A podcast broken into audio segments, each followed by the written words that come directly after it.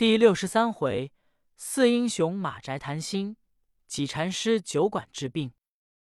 话说济公同柴杜二位班头在酒馆吃饭，柴头、渡头先吃跑了。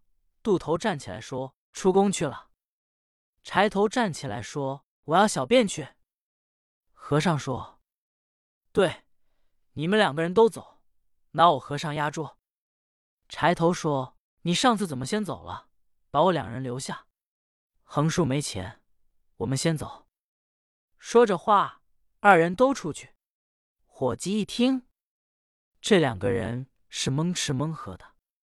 伙计留神看着和尚，和尚在那里也不言语。偏巧外面有一个人端了一碗木樨汤，端着正往外走，外面进来一人，慌慌张张把碗碰掉了，汤也洒了。撒了那人一身，这个叫赔碗，那个叫赔衣裳，两个人口角相争，打起来了。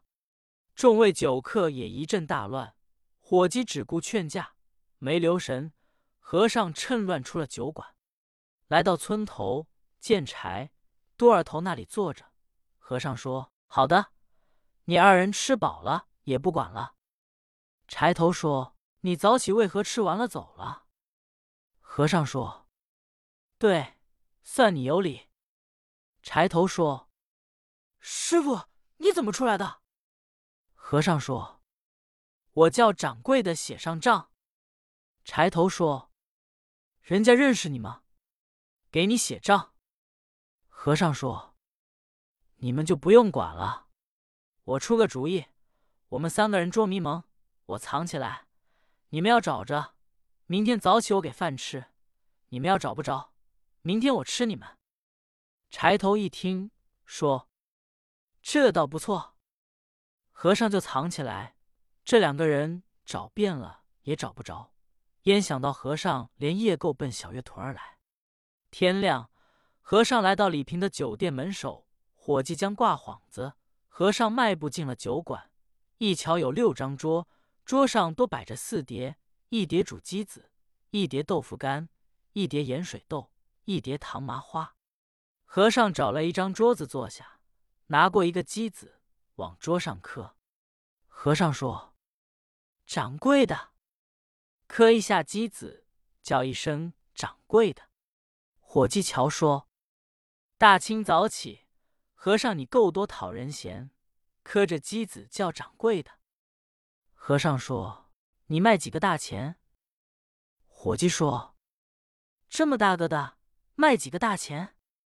和尚说：“我问你是鸡子。”伙计说：“鸡子卖六个钱。”和尚说：“豆腐干卖几个大钱？”伙计说：“三个钱一块。”和尚说：“这碟豆儿卖几吊钱？”伙计说：“这一碟豆子怎么可卖几吊钱？”和尚说：“倒不是别的。”我瞧这豆子皮上，难为你做的折子，功夫大了。伙计说：“和尚，你真是有心，这豆子是水泡的自来折。”和尚说：“感情你是自来的折子。”伙计一听说：“和尚别玩笑，我有自来折。”和尚说：“不是，我也说是豆子。”你给我拿两壶酒来，耿记就拿了两壶。和尚喝完了，又添了几壶，一共吃了六壶酒。和尚叫伙计算账，伙计一算，一共二百五十六文。和尚说：“你给我写上吧。”伙计说：“大清早起，你懒了半天，吃完了酒不给钱，那不行。”和尚说：“你便写上，怎么不行？”二人正在争论。李平由里面出来，问伙计：“什么事？”伙计说：“喝完了酒不给钱。”李平说：“和尚，你没带钱，坐下就喝酒。”和尚说：“我是在你这酒店等人，是你们这方熟人。他约会，我叫我来喝酒等他，不然我也不喝酒。我等他半天也没来，故此我和尚没给酒钱。”李平说：“你几时定的约会？”和尚说。去年定的，李平说：“在什么地方约定的？”和尚说：“陆预约的。”李平说：“跟你约会这个人姓什么？”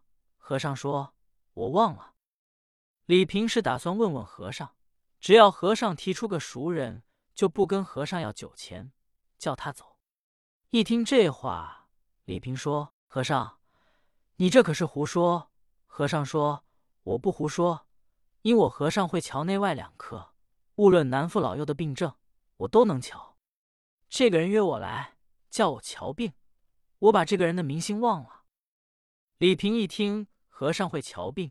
想起兄弟李安病的已在垂危之际，倘若和尚能治，岂不甚好？想罢说：“和尚，你既能治病，我兄弟是痨病，你能瞧不能？”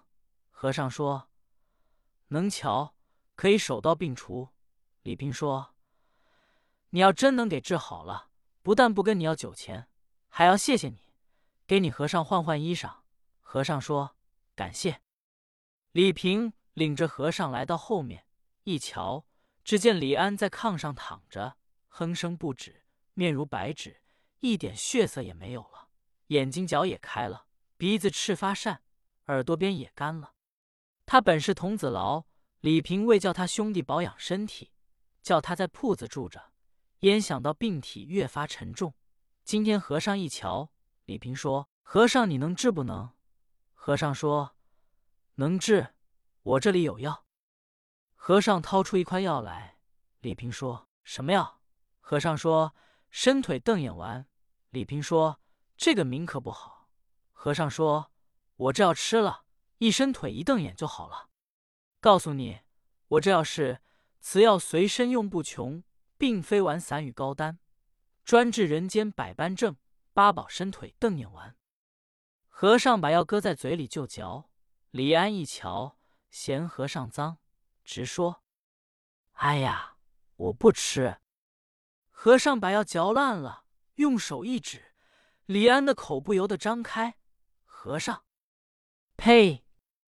的一口，连药带吐沫粘痰，啐在李安嘴里。咕噜，把药咽下去，功夫不大，就觉着肚子咕噜噜一响。气引血走，血引气行，五腑六脏透爽畅快，四肢觉得有力，身上如失泰山一般，清气上升，浊气下降。立刻说：“好药，好药，如同仙丹。”坐起身来就要喝水，喝下水去就觉着饿，要吃东西。李平一瞧，心中甚为喜悦，说：“师傅这药果然真好。”就是名儿不好听。和尚说：“我这药还有一个名儿。”李平说：“叫什么？”和尚说：“叫要命丹。你兄弟是已然要死没了命，吃了我这药，把命要回来，故此叫要命丹。”李平说：“这就是了。还有一位老太太是痰中带血，师傅能瞧否？”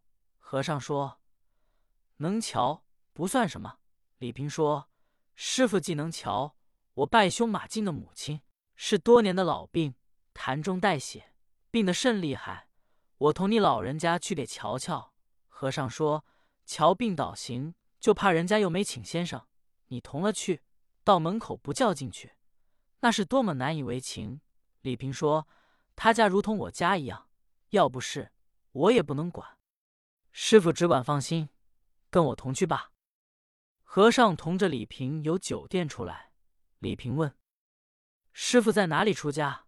和尚说：“我是西湖灵隐寺出家。上一字道，下一字记，额言传说几遍就是我。”说着话，二人来到马进的门首。李平刚要叫门，和尚说：“我叫，这才一声喊嚷。华云龙在这里没有？”李平说：“师傅方才你说什么？”济公说：“你不用管。”少时，马进出来一开门，说：“贤弟，你叫门来着？”李平说：“不是我叫门，是这位大师傅，是我同来的。这位和尚是灵隐寺几禅师，把我兄弟病给治好。我同他老人家来给老太太治病。”马静一愣，说：“贤弟，你来的不凑巧，我这里坐着朋友，你先把和尚邀回去，后我去请罢。”和尚说：“